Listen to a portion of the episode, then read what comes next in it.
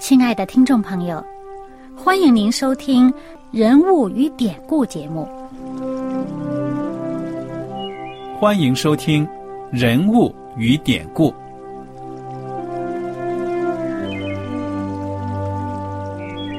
听众朋友们，当你读圣经的时候，不知道有没有过这样的想法？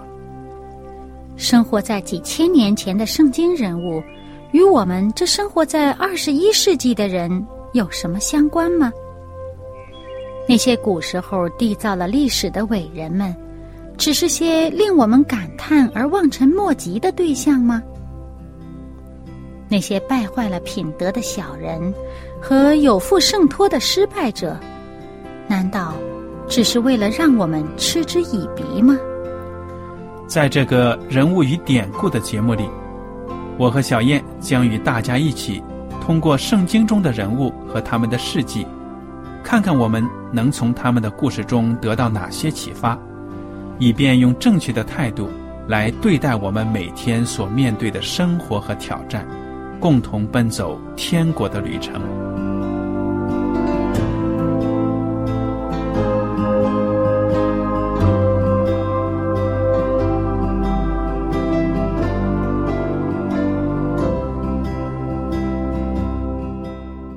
听众朋友们，你们好，我是艾德，我是小燕，大家好。很高兴又能跟您坐在一起来研究圣经当中的人物与典故。我们现在所学习到的这个福音书部分呢，已经到了耶稣基督他的传道生涯即将结束的时候了。那么，小燕，请你给大家讲一讲，我们这一讲呢，从哪一节经文先看起呢？嗯，我们上一节呢。我们是跟大家一起分享了马太福音的二十五章，那么这一节呢，我们要从这个路加福音二十二章和这个约翰福音的十三章，这个是为主线，就是讲到呢，耶稣在最后一次与门徒一起吃晚饭的时候的情况。嗯，那么。在我们看这两章的这个章节的时候呢，嗯，我们先要看一看承接着上一次的马太福音二十六章一开始的时候，给我们交代了一个背景。嗯，而且这二十六章一到五节这个经文呢，还告诉我了，告诉我们呢，基本上比较精确的耶稣基督他最后的。这个时间对不对呀？嗯，好，我来跟大家读一下《马太福音》二十六章，《马太福音》二十六章第一节开始。耶稣说完了这一切的话，就对门徒说：“你们知道，过两天是逾越节，人子将要被交给人，钉在十字架上。那时，祭司长和民间的长老聚集在大祭司称为盖亚法的院里。”大家商议要用诡计拿住耶稣杀他，只是说当节的日子不可，恐怕民间生乱。嗯，小燕，你跟我们分析分析这几节经文所描写的背景吧。那这个耶稣在跟他的门徒讲了一些这个有关天国的一些比喻啊，嗯哼。那么，在讲了这些话之后呢，耶稣再一次清清楚楚的告诉门徒：“我将要离开这世上了。”嗯，而且呢，我不是平平安安的离去的，我呢是被人害，是不但呢是要被抓住，而且呢要死，而且死的方法呢，死的这个形式呢，是当时呃罗马人最残酷的一种刑罚。之一就是钉死在十字架上。嗯，那么耶稣再一次非常清楚的向他的门徒讲呢，说还有两天就是逾越节了，而我呢将要死在十字架上。他是在前面告诉门徒，你们要预备迎接天国，因为天国即将来了。那么这里呢又告诉门徒说，我呢要死在十字架上。嗯哼，那么这个门徒当时这个呃思想在想什么呢？很多人好像也没有太呃想这个耶稣将要死的问题，他们想着哇，天国要来了，天国要来了，是不是在地上？耶稣要在地上做王了？你这边讲讲自己要死，这是两回事儿。他们觉得这个这个这个跟他们想象的是不一样的。可是事实上，耶稣叫他们是你们要预备好，因为我要死，那么你们不要跌倒了。那么。就在耶稣跟他的门徒讲这些事情的时候呢，而另外一些人呢，就是紧锣密鼓的在做一些准备，就是他们真的是要陷害耶稣，要捉拿耶稣，就是那些呃祭司长啊、民间的长老啊，那些嗯那些认为耶稣妨碍了他们，嗯，耶稣使他们的这个地位受动摇的这些人。他们呢，在计划好了要捉拿耶稣，要杀耶稣。嗯，而他们的这个计划呢，当时本来就已经，因为耶稣在这个过节之前呢，逾越节来临之前，很多百姓都已经上耶路撒冷要去过节了。那么在这些天里面，我们之前与大家分享的这些内容当中，大家都看到了，耶稣天天都到圣殿里面去，天天到圣殿里面，在殿里面教训人。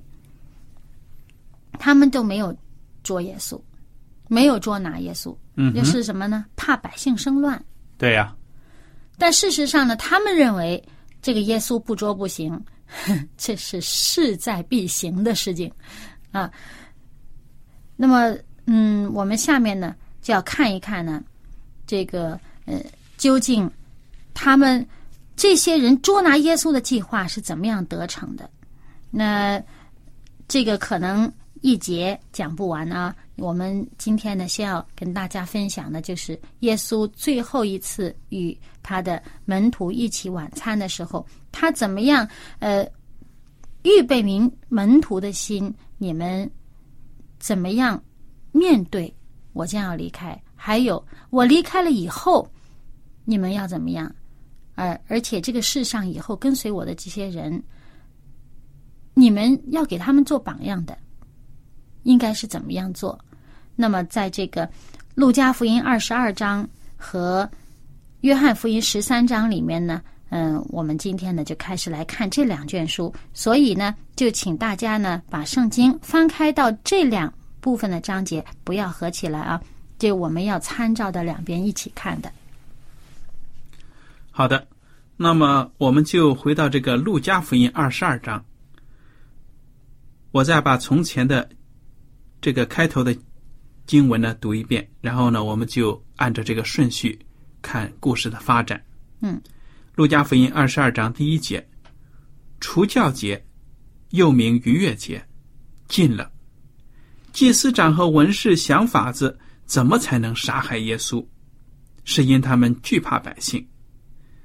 这时，撒旦入了那称为加略人犹大的心。他本是十二门徒里的一个。他去和祭司长并守殿官商量，怎么可以把耶稣交给他们。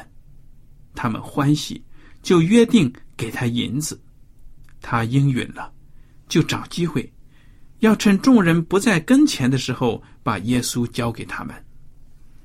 嘿嘿，真是那边这个敌人呢，这个敌对的人呢，在预备了要抓耶稣，就不知道用什么法子抓他呢。这边呢，这耶稣的门徒当中呢，就有个内鬼来了，就自己送上门去跟人家说啊，我要把我的夫子交给你们。嗯哼，而且呢，还约了这个银子哈，约约定好了收多少钱。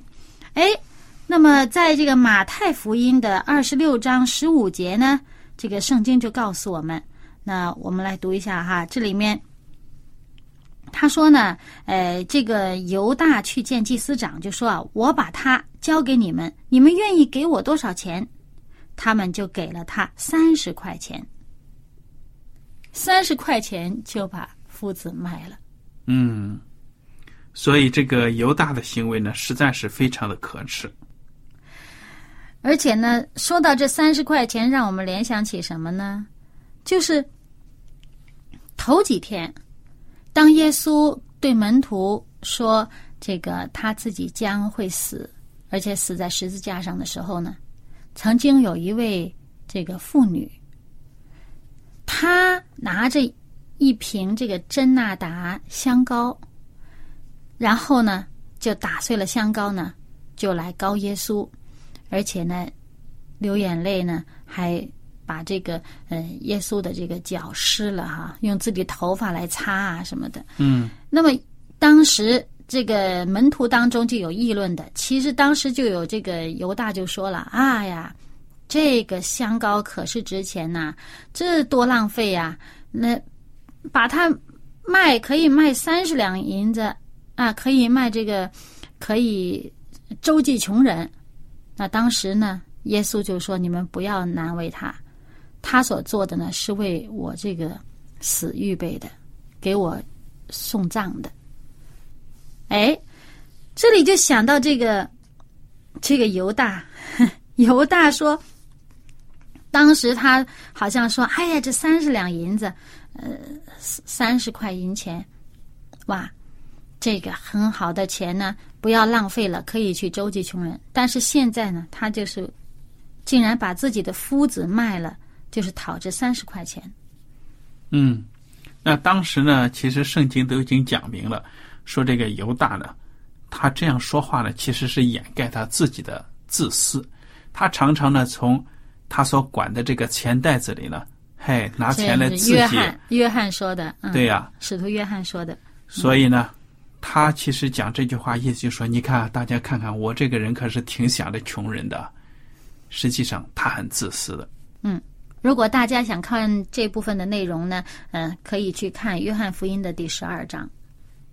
好，我们接着来看看这个《路加福音》二十二章第七节，预备逾越节的宴席。第七节说，除教节，须宰逾越羊羔的那一天到了。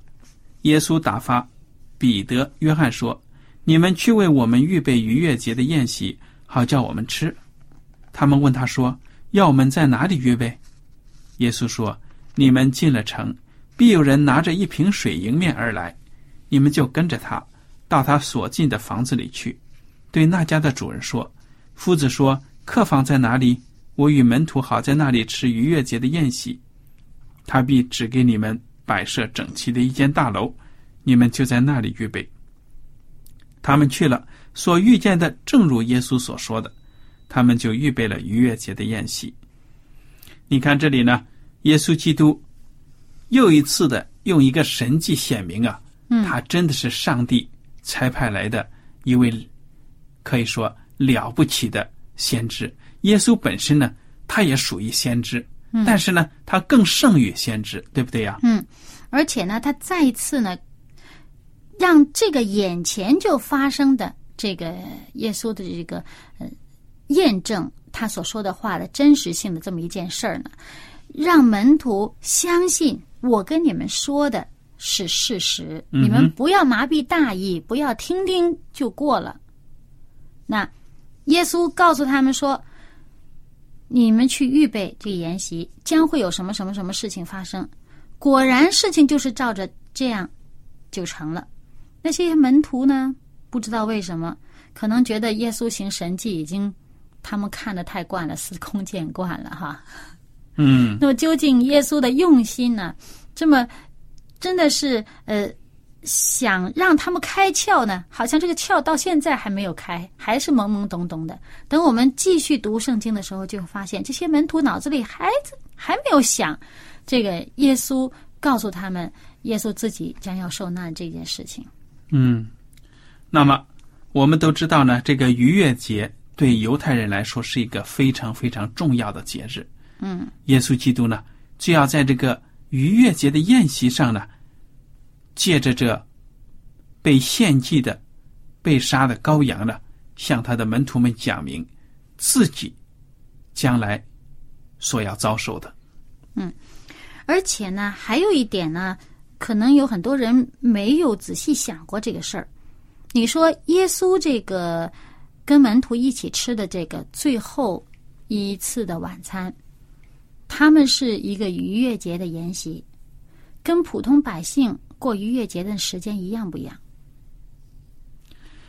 如果我们仔细的看这个圣经对比呢，我们可以推算出呢，耶稣基督是提前了一天嗯，过逾越节。对，因为呢，普通百姓过逾越节的那一天呢，耶稣已经受难了，耶稣自己就是将要成为那个逾越节的羔羊所指的那个羔羊，耶稣自己就是上帝的羔羊，他要成为这个逾越节的羔羊，所以那一天，耶稣已经在十字架被钉了，所以在这个这个呃经文里面，到了这个第十五节呀，我们就会看得出呢，耶稣这话里面就已经啊，让我们看得出来呢，他是很有心的跟他的门徒说，我很愿意跟你们一起吃这个逾越节的晚筵席，嗯，所以他把这个日子提前了。嗯，好，接着来看第十四节。时候到了，耶稣坐席，使徒也和他同坐。耶稣对他们说：“我很愿意在受害以先和你们吃这逾越节的宴席。我告诉你们，我不再吃这宴席，直到成就在上帝的国里。”好，接下来呢，我们要看看这个耶稣基督究竟在这最后的晚餐向门徒们做了些什么，对他们呢有什么样的教训？那么，在这个时候呢，我们最好先打开《约翰福音》第十三章，《约翰福音》十三章第一节开始。逾越节以前，耶稣知道自己离世归父的时候到了。他既然爱世间属自己的人，就爱他们到底。吃晚饭的时候，魔鬼已将卖耶稣的意思放在西门的儿子加略人犹大心里。耶稣知道父已将万有交在他手里，且知道自己是从上帝出来的，又要归到上帝那里去，就离席站起来，脱了衣服，拿一条手巾束腰，随后把水倒在盆里，就洗门徒的脚，并用自己所束的手巾擦干。挨到西门彼得，彼得对他说：“主啊，你洗我的脚吗？”耶稣回答说：“我所做的，你如今不知道，后来必明白。”彼得说：“你永不可洗我的脚。”耶稣说：“我若不洗你，你就与我无份了。”西门彼得说：“主啊，不但我的脚，连手和头也要洗。”耶稣说：“凡洗过澡的人。”只要把脚一洗，全身就干净了。你们是干净的，然而不都是干净的。耶稣原知道要卖他的是谁，所以说你们不都是干净的。耶稣洗完了他们的脚，就穿上衣服，又坐下，对他们说：“我向你们所做的，你们明白吗？你们称呼我夫子，称呼我主，你们说的不错。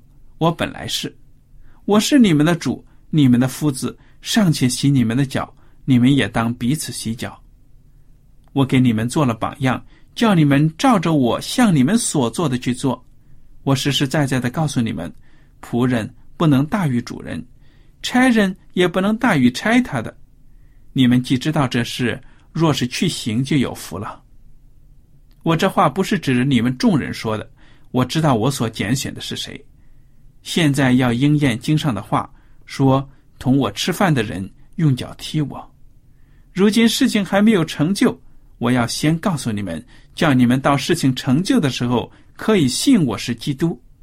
我实实在在的告诉你们，有人接待我所差遣的，就是接待我；接待我，就是接待那差遣我的。你看这段话呢，主要就讲明了耶稣基督在逾越节的晚宴开始之前呢，谦卑的。为他的门徒们洗脚。嗯，哎，这些其实有的人可能不了解啊，犹太人的这个文化，可能就觉得奇怪，洗脚有什么特别啊？那么，如果你了解了犹太人的这个习惯的话呢，你也就不奇怪了。为什么呢？因为在中东地区，气候总的来说很干燥嘛，尘土也多。嗯，那走了一天路的人呢，到了家里面，哎，休息之前都要睡，这个洗洗脚。嗯而且呢，他们穿的那鞋就好像我们的凉鞋似的，这个脚趾头什么的都是露在外边的，嗯草鞋嘛，一般来讲。嗯那么，而且呢，他们吃饭的方式啊，因为他们当时是罗马人统治啊，大部分这个吃饭的这个如果叫筵席呢，往往是靠着斜靠着，这个人基本上一个半躺卧的姿态吃东西的，那就等于上床了，上炕了。那么这个，而且呢，在他们这个文化当中呢，你进了屋，进了一家的屋子，呃，无论是客人呐、还是呃什么人，进了这个屋子呢，都是要洗脚的。嗯你自己家里人就自己洗了吧，对吧？但是有客人来的话呢，有钱的人家呢，他有佣人呢，就会打水帮你洗脚。那么如如果这个主人很看重这客人呢，主人会亲自为这客人洗脚。可是这些门徒跟耶稣，他们去了一个借来的楼上面，没有别人呐、除了耶稣就是门徒，所有人都不是别人的仆人。所有人呢，他们都不认为自己应该伺候别人，那么也都没把自己当成主人，嗯哼，所以呢，恐怕这些门徒们进了这屋子，准备好了筵席了，准备要吃饭的时候，是不知道是没有想到要洗脚呢，还是谁都大家都不肯第一个去做这个事儿，在等着观望着看别人呢？嗯，那么结果呢，是耶稣第一个，他把这个，呃，这个巾呢，这个擦脚的这个呃毛巾也好，什么帕子之类的也好呢，缠在腰上呢，就首先夫子做了一个榜样，要给他的门徒洗脚。那我看很多门徒应该很震惊，但是这个彼得就是呃很直率了。啊，夫子，你来洗我的脚吗？我哪配哦，是吧？嗯哼，老师来给学生洗脚啊，那不是一个小小的学生啊，小孩子，老师来照顾这个小孩子，大家都是成年人了、这个夫子来给徒弟洗脚，这徒弟觉得哇，我实在是不配。那么耶稣就说：“那我做的呢？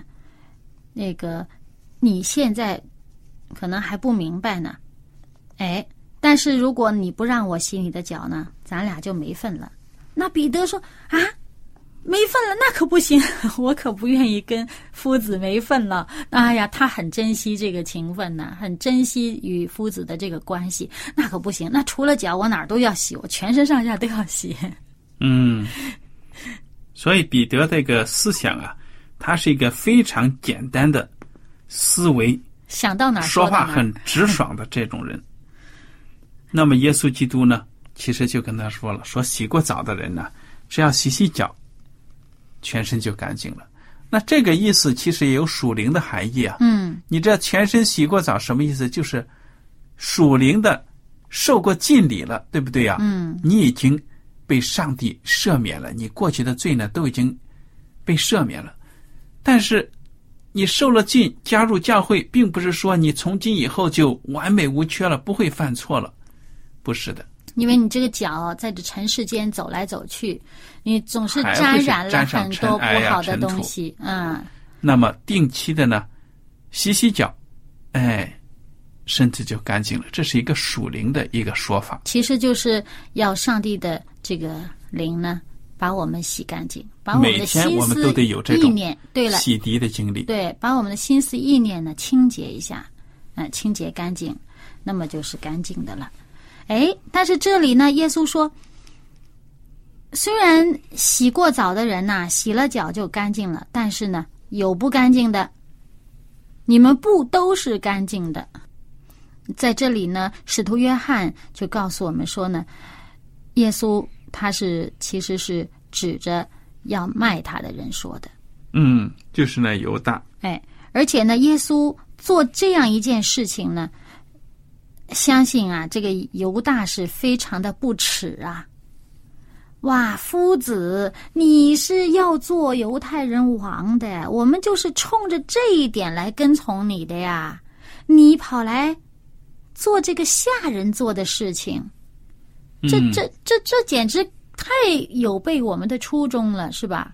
对呀、那么，于是呢，恐怕恐怕耶稣这个谦卑为门徒洗脚的举动呢，更加触动了这个这个嗯这个犹大呀、说不定他就更加的坚决的要要要做一些什么事情。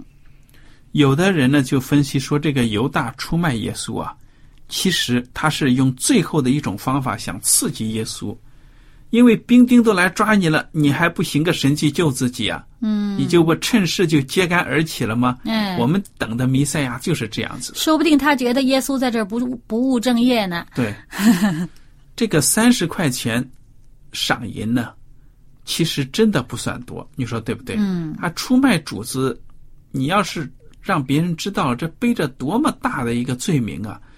但是呢，犹大去做了，从不拿这方面，白不拿，他可能觉得。哎，从这方面也说明呢，犹大呢可能不是为了钱去出卖耶稣的，但是不管怎么样，他是为什么样的动机呢？